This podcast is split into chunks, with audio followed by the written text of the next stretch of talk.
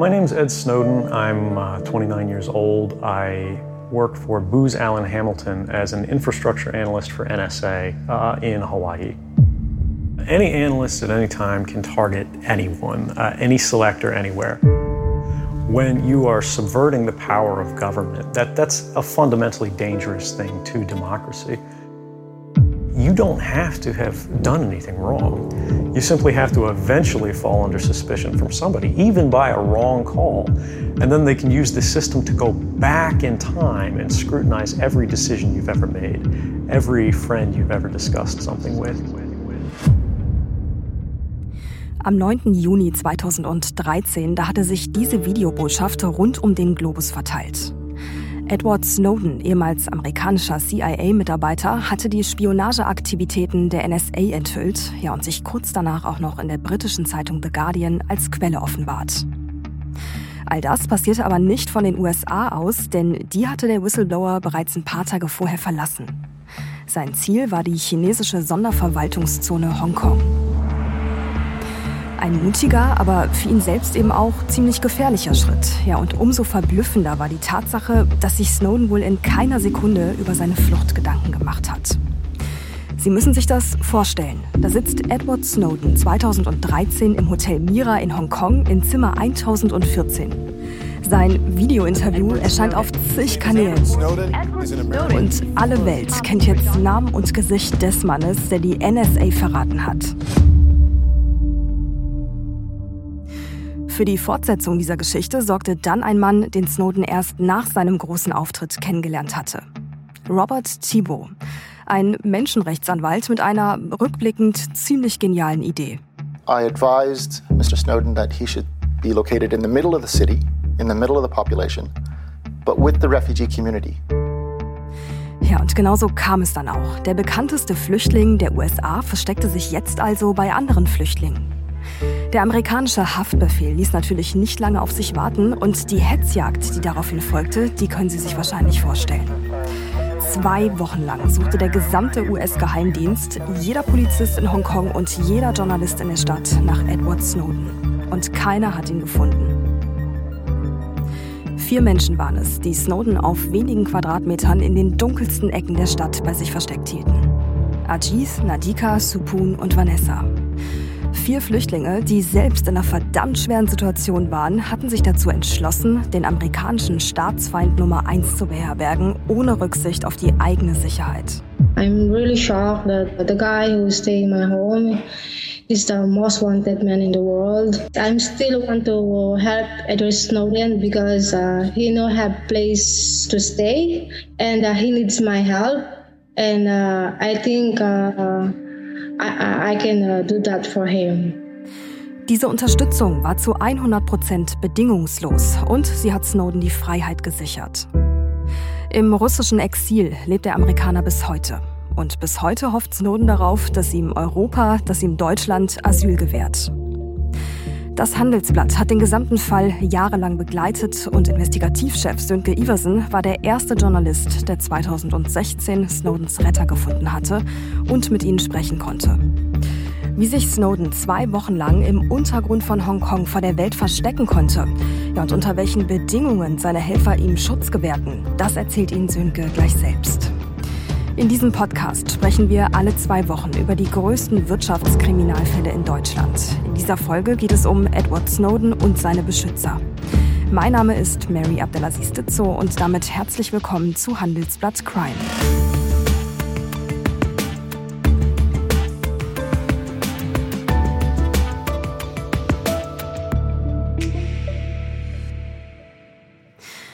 Sönke, ja, deine Recherchen, deine Reise nach Hongkong, auch die Begegnungen vor Ort und eben alle Artikel, ne, die daraus folgten, die waren in erster Linie sehr persönlich und eben auch wirklich ein sehr individueller Blick hinter die Kulissen dieser Geschichte. Und völlig zu Recht, wie ich finde, wurdest du 2017 auch mit ja, einem sehr renommierten Journalistenpreis ausgezeichnet, dem Kurt-Tucholsky-Preis. Wie denkst du jetzt eigentlich rückblickend darüber, wenn wir so hier stehen? Das war schon alles sehr aufregend. Ähm, als ich die Nachricht erhielt, saß ich gerade mit meinem Sohn in der Straßenbahn. Wir kamen vom, von seinem Fußballtraining und wie dann das so geht, das Telefon äh, macht ein Geräusch und ich, ich gucke die Mail an und die kommt von der Kurt Tucholsky Gesellschaft. Und ich war halt baff. Äh, wir sind dann umgestiegen. Nach einer Weile rief meine Frau mich an und fragte, an welcher Haltestelle wir jetzt eigentlich sind. Und da habe ich gemerkt, dass wir in die falsche Richtung gefahren sind nachvollziehbar, weil der Kopf, der ist in dem Moment ja auch ein Stück weit woanders. Ähm, Sönke, ich habe mir nochmal die Presseerklärung rausgesucht. Da stand wortwörtlich, der diesjährige Kurt-Tucholsky-Preis für literarische Publizistik wird verliehen an Sönke Iversen, Leiter investigative Recherche beim Handelsblatt. Sein Dossier Edward Snowden, Schutzengel ganz unten, das verbindet investigative Recherche mit der Empathie der literarischen Reportage. Und gerade in dieser Verbindung, also aus engagiertem, aufklärerischem Journalismus und literarischer Qualität, liegt eben der Geist des Werkes äh, Kurt Tucholskys, dessen Tradition zu bewahren eben auch Ziel dieses Preises ist. Das liest sich sehr gut, muss man sagen. Ja, da bin ich einverstanden. Ich kann dem nichts, nichts hinzufügen. Im Ernst, der, dieser Preis ist schon, ist schon was Besonderes. Es ist eben halt äh, Tucholsky, ne? ein Gigant im deutschen Journalismus. Und es kam auch völlig überraschend. Beim Tucholsky-Preis äh, kann man sich gar nicht selbst bewerben. Man wird vorgeschlagen. Und auch die Verleihung war anders als bei anderen äh, Veranstaltungen dieser Art im Theater im Palais in Berlin, im Saal. Halt lauter Tucholsky-Kenner, die meine Geschichte ausgewählt hatten. Das war schon ein bisschen surreal für mich. Das glaube ich dir sofort. Ähm, finde aber auch, dass die Ehrung auch so ein bisschen die Wichtigkeit dieses Themas unterstreicht. Und vielleicht äh, widmen wir dem Ganzen auch noch mal eine Minute zur Erinnerung für alle, die es vielleicht nicht mehr so ganz auf dem Schirm haben. Muss man wirklich mal sagen, Snowden hatte damals ja Beweise offengelegt, wie US-Geheimdienste Millionen Menschen ausspioniert haben. Ne, Sönke? Also ich meine, Webcams zum Beispiel, jeder Bürger der Welt konnte zu jeder Zeit beobachtet werden. Genau. Also das, was man heute praktisch als selbstverständlich, das war halt neu, als Snowden das aufgedeckt hat. Es gab keine Privatsphäre für niemanden. Und er konnte das da aus seinem, das beschreibt er ähm, sehr eindrücklich, er konnte einfach jeden anzapfen, den er wollte, ob nun Normalbürger oder Bundesrichter. Genau, also heißt irgendwie auch vielleicht, um es mal so ganz plakativ zu formulieren, dass jeder, der damals einen Laptop und jeder auch, der, der ein Telefon besessen hatte, für den hieß es keine physische und auch keine psychische Privatsphäre. Das mal so zur Sicht des Privatbürgers. Und dann gab es ja auch noch die andere Geschichte, Wirtschaftsspionage, ne? also lauter Spionagemotive, die Snowden da offengelegt hatte. Ja, also da zeigte sich halt wirklich ein Abgrund von Überwachung auf, ähm, den so wirklich niemand beschrieben hatte, jedenfalls nicht jemand, der das selbst getan hatte. Das war ja das Besondere an Snowden. Es ist ja kein Verschwörungstheoretiker, es ist auch kein Hollywood-Regisseur, der irgendeinen Thriller da abliefert, sondern er war halt selbst Mitarbeiter bis vor wenige Tage vor seiner oder noch, noch bei seiner Enthüllung war er Berat, Sicherheitsberater, IT-Berater des US-Geheimdienstes. Hm. Ja, und wenn du jetzt aber schon das Wort Hollywood erwähnst, muss ich trotzdem noch mal kurz äh, ja, die Verbindung an der Stelle schaffen. Es wurde ein Film gedreht äh, von Hollywood sozusagen, vom Regisseur Oliver Stone. Und da gibt es eine Stelle, da wird es schon auch sehr eindrücklich äh, beschrieben. Vielleicht hören wir da mal kurz rein. Wir versteckten kleine Schläferprogramme in Kraftwerken, Dämmen, Krankenhäusern. Die Idee war, sollte Japan eines Tages kein Verbündeter mehr sein, dann hieße es Licht aus. Das betraf nicht nur die Japaner. Das gleiche machten wir auch in Mexiko, Deutschland, Brasilien, Österreich. Ich meine, China kann ich verstehen. Oder Russland oder Iran oder Venezuela. Okay. Aber Österreich? Wir überwachen außerdem auch die weltweite Führungselite in Politik und Wirtschaft. Wir kundschaften Handelsabkommen aus, Sexskandale, Diplomatendepeschen. Alles, um den USA einen Vorteil bei den G8-Verhandlungen zu verschaffen oder gegenüber brasilianischen Ölunternehmen oder um missliebige Staatsoberhäupter der dritten Welt loszuwerden. Und schlussendlich sickert dann die Erkenntnis durch, dass es dabei, egal was man sich auch einredet, nicht um Terrorismus geht. Terrorismus ist der Vorwand. Hier geht es um wirtschaftliche gesellschaftliche Kontrolle. Das Einzige, was man wirklich schützt, ist die Vormachtstellung des eigenen Landes. Also massenhafte illegale Überwachung, damit eben auch die völlige Kontrolle. Ja, und wer weiß, welche anderen Weltmächte ne, auch so agiert haben, das können wir jetzt gar nicht, ist eine andere Geschichte. Wenn wir jetzt aber nochmal kurz hier aufs System schauen, bei dem Fall, bei den USA, was glaubst du eigentlich, äh, was hat Snowden nachhaltig da, äh, oder hat es Snowden vielleicht mal ganz konkret geschafft, diese Spionageaktivitäten einzudämmen nachhaltig? Das lässt sich schwer sagen. Aber ich glaube, was man absolut sagen kann, ist, dass es eine Zeit vor Snowden gab und eine Zeit nach Snowden gibt. Wir sind uns heute alle wirklich viel bewusster geworden, wie gläsern wir sind, wie leicht es ist, in einer digitalen Welt uns auszuspionieren. Trotzdem gibt es natürlich weiterhin Menschen, die einfach alles ins Netz stellen, die nicht in ein Restaurant gehen können, ohne ihr Essen zu fotografieren. Das ist ja auch jedem frei überlassen. Andererseits ist es aber auch so, das wissen wir, ähm, dass Snowdens Enthüllungen sehr große Auswirkungen hatten. Viele Dienstleister im Netz bieten jetzt Verschlüsselung nicht mehr als Option an, die man extra suchen muss und anklicken muss, sondern als Standard. Es gibt Unternehmen oder viele Unternehmen haben einfach sehr große Investitionen getätigt, um ihre IT-Sicherheit zu erhöhen. Es gibt die Europäische Datenschutzgrundverordnung. Manche Überwachungsprogramme, von die Snowden offengelegt hat, wurden dann auch beendet, weil sie nach der Offenlegung einfach keinen Sinn mehr gemacht hatten. Natürlich wissen wir nicht, durch was sie ersetzt wurden mhm. oder ob sie ersetzt wurden. Das, das können wir hier auch nicht klären. Aber die ganze Frage der Transparenz und des Bewusstseins für Datenschutz hat durch Snowden wirklich eine völlig andere Bedeutung eingenommen. Nach einer kurzen Unterbrechung geht es gleich weiter. Bleiben Sie dran. ChatGPT und andere Technologien verändern unsere Arbeitswelt rasant. Bei der Veranstaltung Work in Progress diskutieren wir in der Handelsblatt Media Group die Zukunft des Arbeitsmarktes, HR-Trends, KI, mentale Gesundheit und neue Leadership-Perspektiven. Sei am 13. und 14. Juni in Düsseldorf oder virtuell dabei und melde dich jetzt an unter work-progress.de.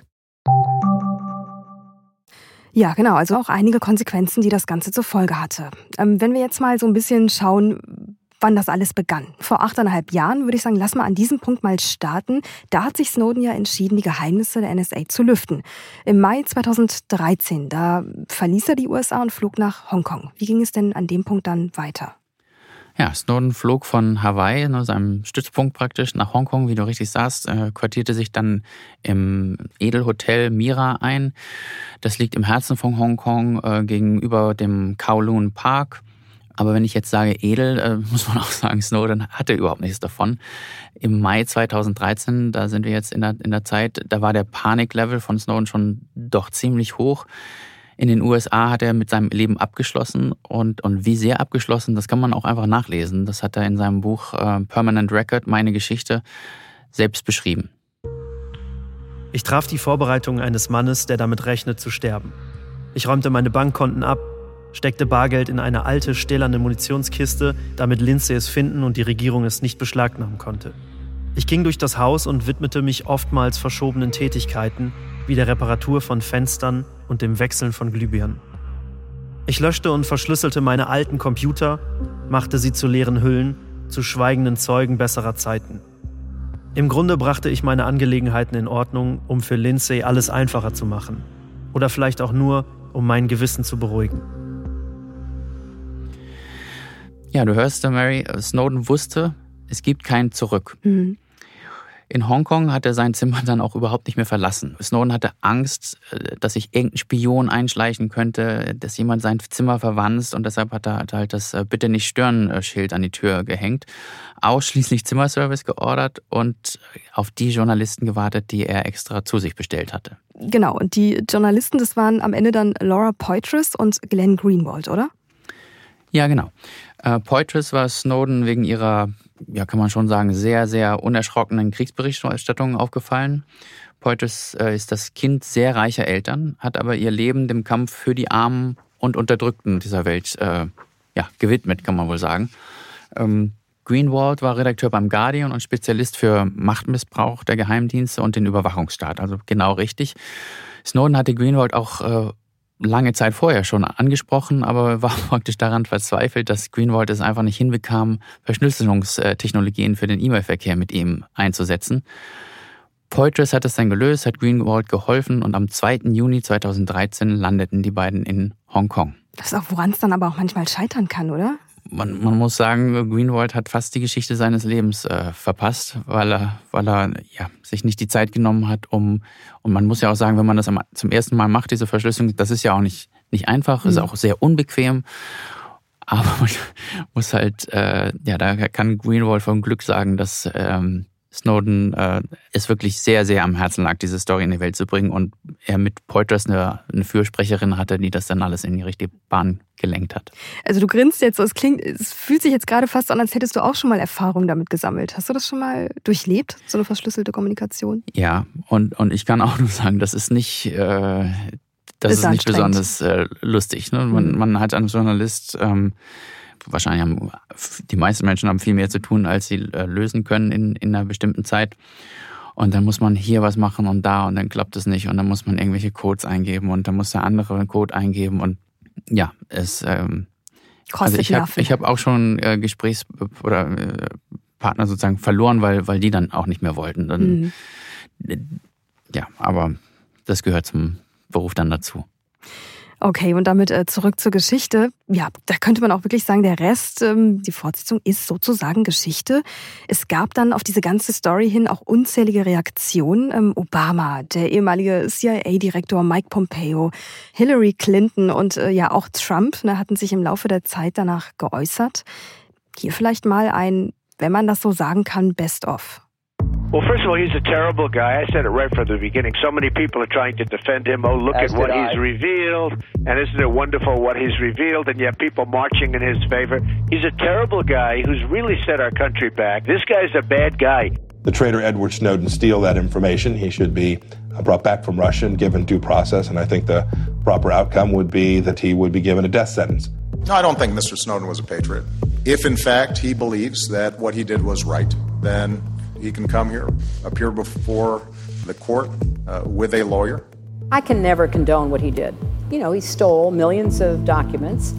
And the, you know, the great irony is the vast majority of those documents had nothing to do with American civil liberties, privacy, or anything affecting um, us here at home. They were about information we had vis a vis China, Russia, Iran, others.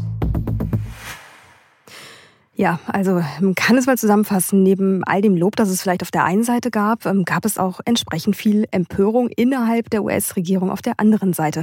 Edward Snowden hat in jedem Fall polarisiert. Ja, das ist das, was man auf jeden Fall sagen kann. Ne? Die einen wollten ihn erschießen lassen, die anderen wollten ihm den Friedensnobelpreis geben. Snowden hat halt was getan, was man einfach nicht tut. Den US-Geheimdienst, diesem wahnsinnig mächtigen Apparat, hat Snowden die Stirn geboten als Einzelkämpfer.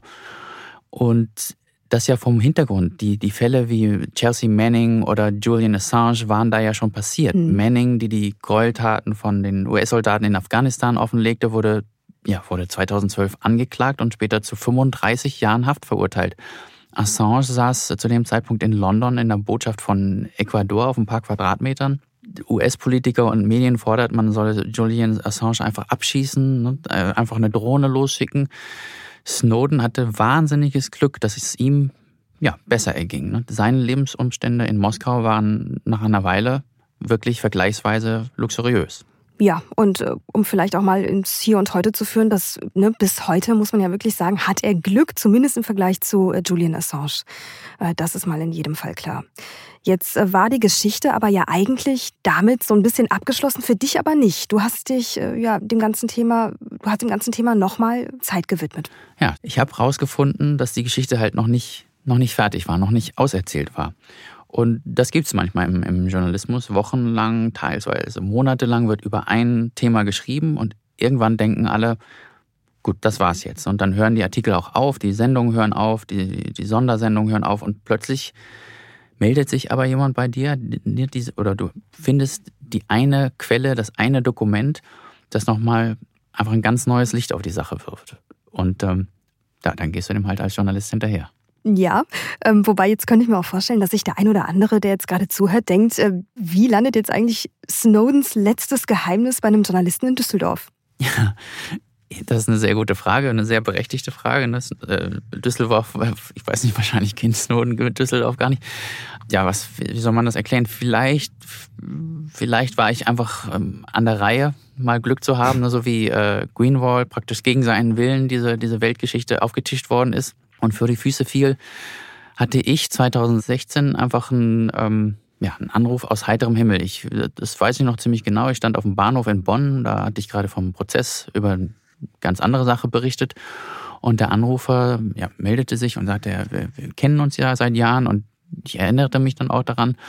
Und ähm, ja, dann wollte er mir einen ganz neuen Fall ans Herz legen und ließ dabei fallen, praktisch nebenbei, aber auch schon, ich glaube schon als Köder auch, dass halt einer der involvierten Anwälte der Anwalt von Edward Snowden sei. Es, also ich finde es auch super, ehrlich gesagt, wie lebensnah du das erzählst. Ne? Also eben die Situation in der Bahn, wo du von dem Preis erfahren hast. Jetzt warst du in Bonn und äh, kommst irgendwie von einem Prozess und erfährst irgendwie die nächste große Nachricht. Also es ist ja irgendwie auch sehr realistisch, mal zu sagen, du bist ja ein Mensch wie jeder andere und dann passieren dir so wahnsinnig krasse Dinge in solchen Momenten. Ja, die passieren, aber passieren auch nicht oft genug. Ich hätte natürlich gern, wenn, wenn alle zwei Wochen so jemand anruft. Nee, im Ernst. Also als Journalist, ähm, wir machen halt unsere Arbeit genau wie, wie alle anderen. Und ich, ich glaube, wenn, wenn du als Journalist ordentlich arbeitest, dann fällt es einfach den Beteiligten auf. Ne? Wenn du lieber zehn Leute anrufst als zwei und wenn du keine Scheu zeigst vor Geschichten, die, die auch mal selbst äh, Ärger einbringen könnten. Und so entsteht halt mit der Zeit ein, einfach ein Netzwerk von Kontakten. Das können Anwälte sein, Unternehmensberater, Investmentbanker, verschiedene. Und wenn einer von denen dann mal auf eine besondere Sache stößt, dann erinnerte sich vielleicht daran, äh, an dich und, und vielleicht ruft er dich dann an. Hm. Und war das denn jetzt am Ende eine besondere Sache, die dieser Anrufer hatte? Ja, durchaus. Also der hatte dann nicht das überverkauft. Das ist, ich will jetzt gar nicht sagen, worum es ging. War, war eine Geschichte, die dann auch wochenlang dauerte, ein bisschen Artikel draus machen konnte. Und ähm, jetzt für, für unsere Sache, über die wir heute sprechen, war halt äh, der Kernpunkt, dass in dieser Sache tatsächlich der Anwalt von Edward Snowden äh, involviert war. Auch, auch wenn er der Anwalt von Edward Snowden ist, ist er nicht nur der Anwalt von Edward Snowden, sondern hat auch andere Mandanten. Und die Geschichte dessen Mandanten äh, war halt interessant, war auch ein Wirtschaftskrimi. Und nach einer Weile sprach mich halt äh, Robert Thibault, also der Anwalt von Snowden, an und fragte, ob ich an einem Geheimnis um Edward Snowden interessiert sei. Also mein Puls geht schon hoch, wenn du es erzählst. Äh, wie hast du dich in diesem Moment gefühlt? Was hast du gedacht in diesem Moment? Ja, Bingo natürlich. Ne? Mhm. Also es war schon so, als der, als der erste Anrufer diese Snowden-Verbindung erwähnte, dachte ich, ja, ja, ist, ist okay. Ne? Der kann viel erzählen. Aber jetzt war halt Snowdens Anwalt in der Leitung und der sagt, wenn der sagt, es gibt da was Besonderes, es gibt was über Snowden, was noch niemand weiß und äh, das würde er mir eventuell gern erzählen, da war ich natürlich sofort Feuer und Flamme. Das glaube ich dir. Du hast also, um es dann auch mal aufzulösen, Snowdens äh, Fluchthelfer gefunden. So, da musst du uns jetzt mal teilhaben lassen. In allererster Linie natürlich, was sind das für Menschen? Wie war deine erste Begegnung? Ja, ähm, das war gewissermaßen ein doppelter Schock. Ich weiß nicht, ob mhm. du schon mal in, in Hongkong warst. Für mich war das das erste Mal. Also ich musste dann nach Hongkong, ich durfte nach, nach Hongkong kommen. Ähm, und diese Stadt ist, also es ist überhaupt mit gar nichts vergleichbar, was es hier in, in, in Deutschland, was auch in Europa gibt. Äh, siebeneinhalb Millionen Einwohner, die Wolkenkratzer sind äh, doppelt so hoch wie in Frankfurt. Das Ritz-Carlton Hotel im International Commerce Center liegt im 102. glaube ich bis 118. Stock. Das ist unglaublich. Ne, auf der Straße mhm. siehst du lauter und sahst du damals auch schon äh, Teslas. Ach, damals schon. Ja. Ähm, und das war halt mein erster Eindruck von Hongkong. Und dann, ein paar Stunden später, ähm, sehe ich die Seite von Hongkong, die halt kein Tourist sieht. Da hat mich die Geschichte dann hingeführt. Und das war dann die Seite, wo eben auch ja Snowdens Helfer wohnen, kann man so sagen, oder? Ja, wenn man das Wohnen nennen möchte. Ne? Die, mhm. Also die erste Helferin, äh, die erste ja, Retterin von Edward Snowden, der ich da begegnete, war Nadika. Ähm, die war so eine Frau aus Sri Lanka, Mitte 30. Und deren Wohnung lag halt nicht im hundertsten Stock, sondern im ersten Stock, auch aber vom Hochhaus. Und der Weg hinauf äh, ja, führte dann an, vorbei an Gerümpel und Müll im Treppenhaus, Stromkästen. Aus den Stromkästen hingen lose Kabel. Nadikas Familie lebte zu viert in zwei Zimmern. Die Dusche war im Treppenhaus, der Herd war in Armreichweite von der Toilette. Also sie haben gekocht, praktisch direkt neben der Toilette. Ähm, als ich sie traf, ging es Nadika auch nicht gut. Es war ja so um die 30 Grad Luftfeuchtigkeit in Hongkong. Zu der Zeit war so 90 Prozent. Ähm, und Nadika kam gerade aus dem Krankenhaus, weil äh, ihr drei Monate alter Sohn ähm, eine Nierenentzündung hatte und ähm, den haben sie dann da behalten. Und das war, das war meine erste Begegnung mit äh, Snowdens Lebensretterin. Hm. Ich finde, da bleibt einem so, auch so ein bisschen die Stimme gerade weg, ne? Weil ich meine, da klaffen in dem Moment Welten aufeinander. Du, du fliegst dahin, hast die schöne Seite der Stadt gerade beschrieben und kommst dann in den, in den anderen Teil, in den dunkleren Teil von Hongkong und triffst das erste Mal eben auf Nadika. Wie, ähm, wie war das für dich und wie hat sie reagiert? Ja, es war schon seltsam. Ne? Ich war natürlich auch in einem, jetzt nicht im Edelhotel wie Snowden untergebracht, sondern im normalen Hotel. Es war, aber es waren einfach Welten von dem. Ich, ich, ich ging halt immer von einer Welt sozusagen in die andere innerhalb von, von einer Stunde. Ähm, ja, Begegnung mit Nadika, ich, wahrscheinlich hätten wir nie miteinander gesprochen, wenn ich halt äh, der Anwalt Robert Thibault, mein Fürsprecher äh, in der Situation war. Ähm, das war also nicht nur Snowdens Anwalt, sondern auch der Anwalt, der ihren Asylantrag begleitete. Und ähm, deshalb hat sie angenommen, einfach mal so, dass ich ihr nichts Böses wollte und ähm, sie mir ihre Rolle als Snowdens Lebensretterin erzählen konnte. Nachdem sie, allerdings nachdem sie drei Jahre lang darüber geschwiegen hatte. Hm. Und du hast sie ja tatsächlich nicht nur ähm, über Snowden gefragt. Das fand ich auch bei deinem Artikel oder bei all deinen Artikeln auch sehr bewegend, dass du die Lebensgeschichte dieser Menschen auch sehr eindrucksvoll beschrieben hast. Also dieses, ja, wirklich furchtbare Schicksal.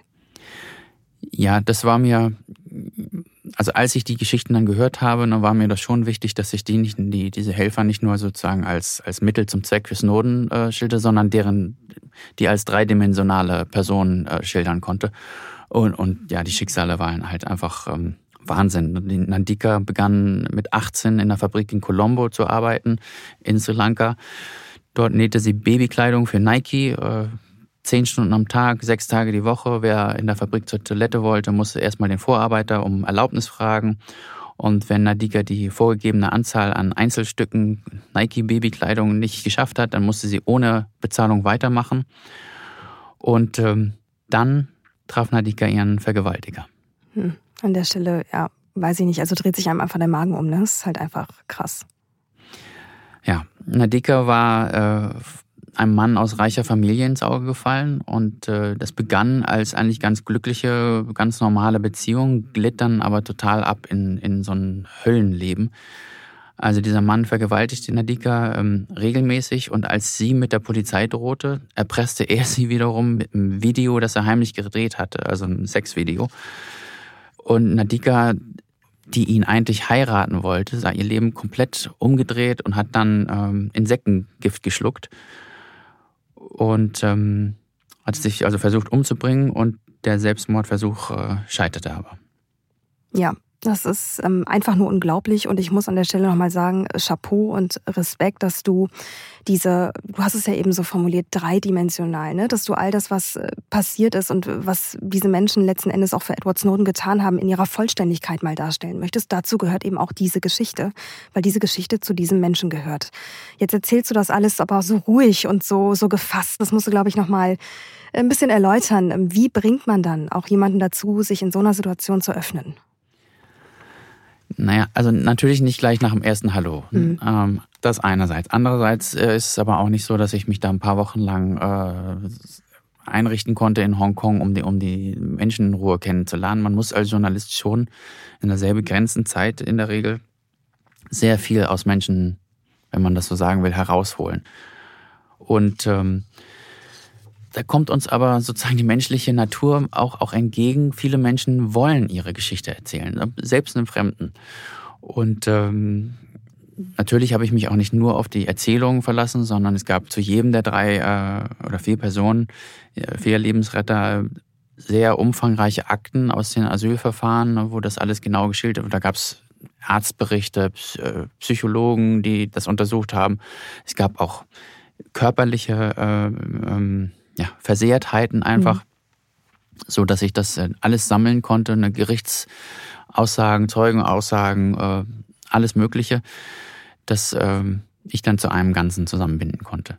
Ja, du hast aber gerade auch schon selber gesagt, als Journalist ist es natürlich wirklich auch dein Job, die Informationen dann irgendwie aus diesen Menschen herauszuholen. Wenngleich diese Menschen ihre Geschichte natürlich erzählen möchten, ist es am Ende immer ein schmaler Grat ne? bei solchen, sagen wir mal, Ding, wo auch die Psyche eine große Rolle spielt. Für viele, glaube ich, sehr spannend, die uns gerade zuhören. Wie genau war das in dem Moment? Ich meine, du hast da mit oder vor dieser Frau gesessen. Wie, wie war das? Wie gehst du als Mensch damit um?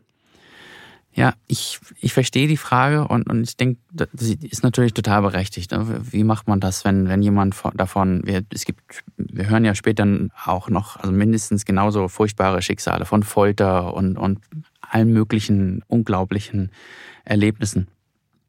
Und es ist so, als, als Journalist, das äh, wusste ich vorher auch nicht, das habe ich sozusagen bei der Arbeit mitbekommen, es gibt sowas, ähm, so eine Fähigkeit, die man da im, im, im Laufe der Zeit einfach entwickelt. Ich, ich weiß nicht, wie man das nennen soll. Eine Art professionelle Abkoppelung vielleicht. Mhm. Also Mit Ärzten wird das ja unterstellt auch oft. Ich bin, ich möchte um Gottes Willen kein Arzt sein, mhm. aber ich kann mir vorstellen, dass, dass es vielleicht ein ähnliches Phänomen ist, wenn du jemanden da in seinem Blut liegen siehst und du, du musst jetzt handeln, du musst den, ich weiß nicht, den Arm abschneiden oder was auch immer, dann kannst du ja einfach keine Zeit damit verbringen, Mitleid zu haben. Also das mhm, jedenfalls genau. darf es dich nicht von deiner Arbeit abhalten. Und so ein bisschen, so ein bisschen äh, ist natürlich nur in Grenzen vergleichbar mit dem Arzt und also Arzt und Journalisten. Mhm. Aber es ist schon so, du stehst da oder sitzt da, du hörst diese Geschichte, dieses Leid und du denkst, okay, jetzt musst du wirklich ganz genau zu, also du denkst nicht, um Gottes Willen, das ist das furchtbar. Das vielleicht schon, aber nur gleich danach kommt dann die Reaktion, jetzt hör alles zu, stör sie nicht, ne? unterbrich nicht, saug das alles auf, jedes Detail. Das ist wichtig für die Geschichte. Das, das musst du auch genau, du, sollst nichts dazu erfinden natürlich, aber alles, was es da ist, musst du aufkehren. Also das heißt, in so einem Gespräch ist natürlich, du hast das ja gerade auch wahrscheinlich unbewusst so ein bisschen beschrieben, dass deine Reaktionen auf das, was sie sagt, sehr sensibel aufgenommen werden und dann auch leicht vielleicht jemanden aus dem Konzept bringen können. Das heißt, du achtest noch viel mehr in so einer Situation darauf, dass du ähm, ne, eben, wie du schon sagst, sie ausreden lässt und da irgendwie äh, ja. empathisch auch bist. Genau. Du kannst du auch nicht sitzen, irgendwie äh, zurückgelehnt und mit äh, über anderen geschlagenen Beinen und, und, und dann musst schon zeigen, dass, dass du verstehst, was sie dir sagt aber ähm, das Gespräch kann nicht sein, um Gottes Willen, tut, du tust mir so leid und, mhm. und all, all, das. Natürlich tat sie mir leid und, und tut sie mir leid, aber ähm, du hörst einfach zu und, und versuchst ähm, ja nicht zu stören gewissermaßen.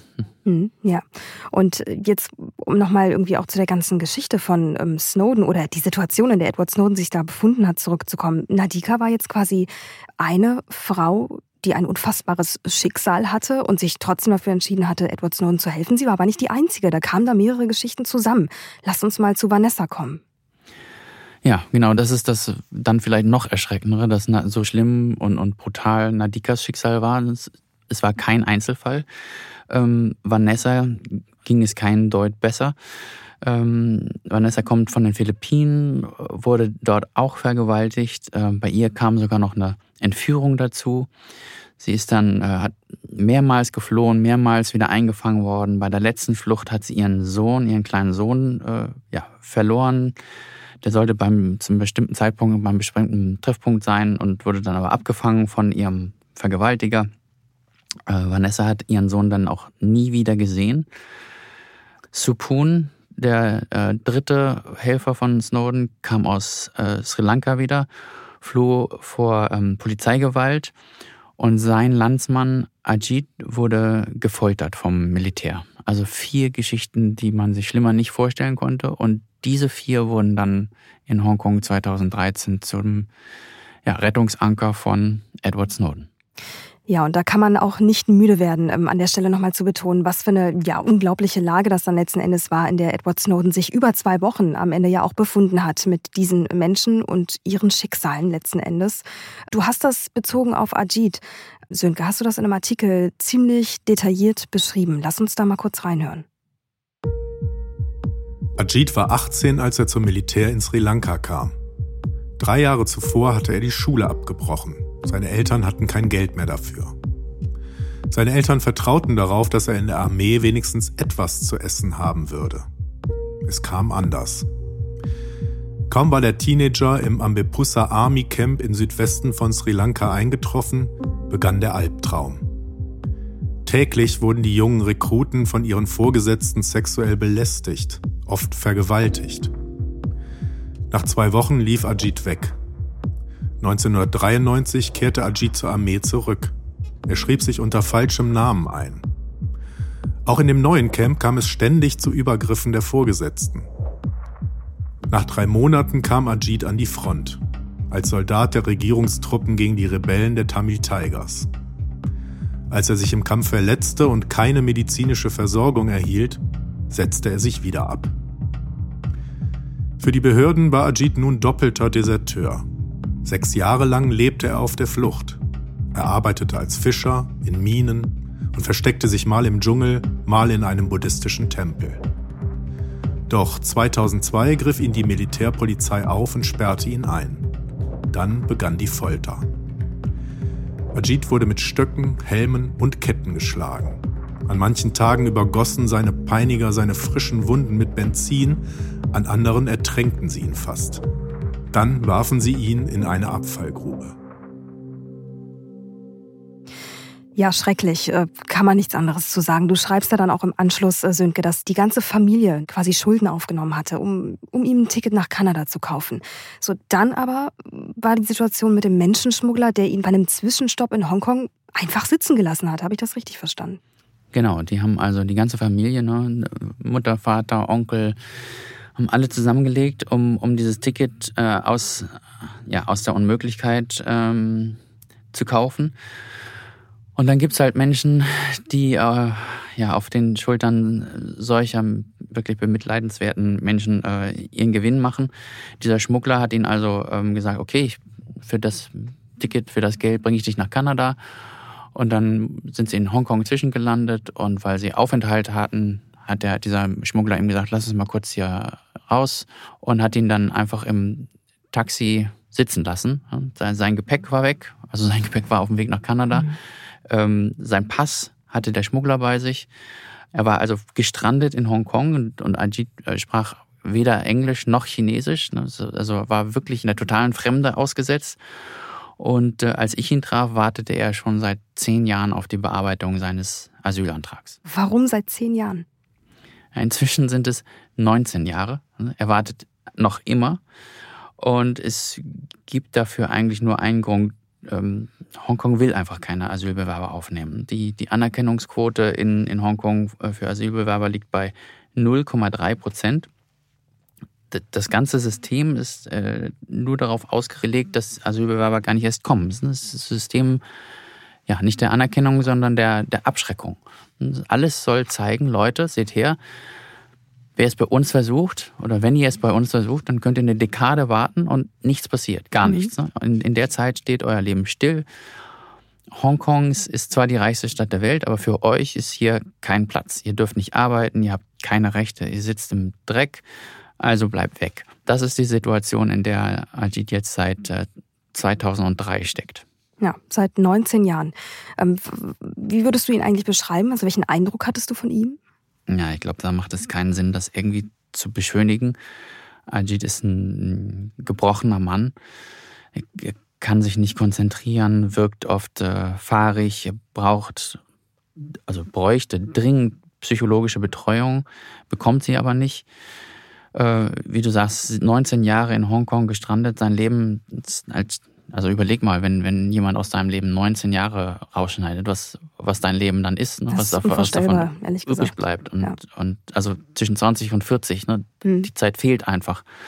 Ähm, er hat auch keine Chance, jemals irgendwas in Hongkong zu erreichen, in seiner Heimat. Er kann aber auch nicht zurück. In seiner Heimat wartet äh, wahrscheinlich ein Militärverfahren auf ihn. Heute lebt Ajit in einer Wohnung, die, die kleiner ist als das, als das Zimmer, in dem wir hier gerade stehen diese Not kann man wirklich äh, ja, nur schwer beschreiben. Ich meine, wir sprechen jetzt darüber. Viele, viele Menschen hören das gerade. Und was soll man dazu sagen? Das ist halt einfach, äh, weiß ich nicht, das sind Abgründe, die kann man sich, glaube ich, so einfach äh, gar nicht vorstellen. Physisch, aber auch psychisch. Ja. Bei allem, was du oder bei allem, was Ajit erlebt hat, stand es für ihn aber dann trotzdem nie zur Debatte, Snowden eben nicht zu helfen, sondern er hat es getan. Er hat ihm geholfen, genau wie die anderen drei sich dazu entschieden haben, ganz bewusst. Jetzt hast du 2017, das muss man auch vielleicht nochmal, um das ein bisschen einzuordnen, erwähnen. Ähm, du warst auf mehreren Kongressen und ähm, du hast diese Geschichte da erzählt. Dir war es ja wirklich, so wie jetzt auch, sehr wichtig, die Geschichte hinter der Geschichte zu erzählen. Und ähm, da würde ich gerne auch nochmal ganz kurz ähm, ein, zwei Minuten drauf verwenden und da mal reinhören. I met uh, Ajit six months ago. And when I asked him, why did you help Edward Snowden? I mean, you had enough problems on your own. And this was a man who was sought after by the most powerful nation and military and, and intelligence service on earth. And the only thing he said was, Of course I helped him. He was a refugee. I was a refugee. Of course I helped him. Ja, und damit sind wir dann auch schon am Ende dieser Folge. Sönke, ganz, ganz lieben Dank für deine tiefen Einblicke, die du uns gegeben hast. Ja, danke für die Einladung. In zwei Wochen, da folgt dann auch schon die Fortsetzung von diesem Gespräch. Es geht also weiter um Edward Snowden und es geht auch weiter um seine Helfer. Zwei von ihnen, Supun und Nadika, werden nächstes Mal unsere Gäste sein. Wenn Sie diesen Podcast unterstützen wollen, dann freuen wir uns über eine 5-Sterne-Bewertung auf Ihrer Podcast-Plattform. Und wenn Sie Kritik, Lob und weiteres Feedback an uns richten wollen, dann schreiben Sie uns gerne eine E-Mail an crime.handelsblatt.com. Und wenn Sie der Fall Edward Snowden und seine Schutzengel weiter interessiert, ja, dann kann ich Ihnen nur die vielen Artikel dazu von Sönke auf unserer Website empfehlen. In den Show Notes, da haben wir einen Link für Sie hinterlegt, handelsblatt.com slash mehrjournalismus. Und mit dem haben Sie die Möglichkeit, unser komplettes Angebot und eben auch alles rund um die Geschichten von Sönke zu Edward Snowden für ein paar Wochen einfach mal zu testen. Danke Ihnen fürs Zuhören und bis zum nächsten Mal.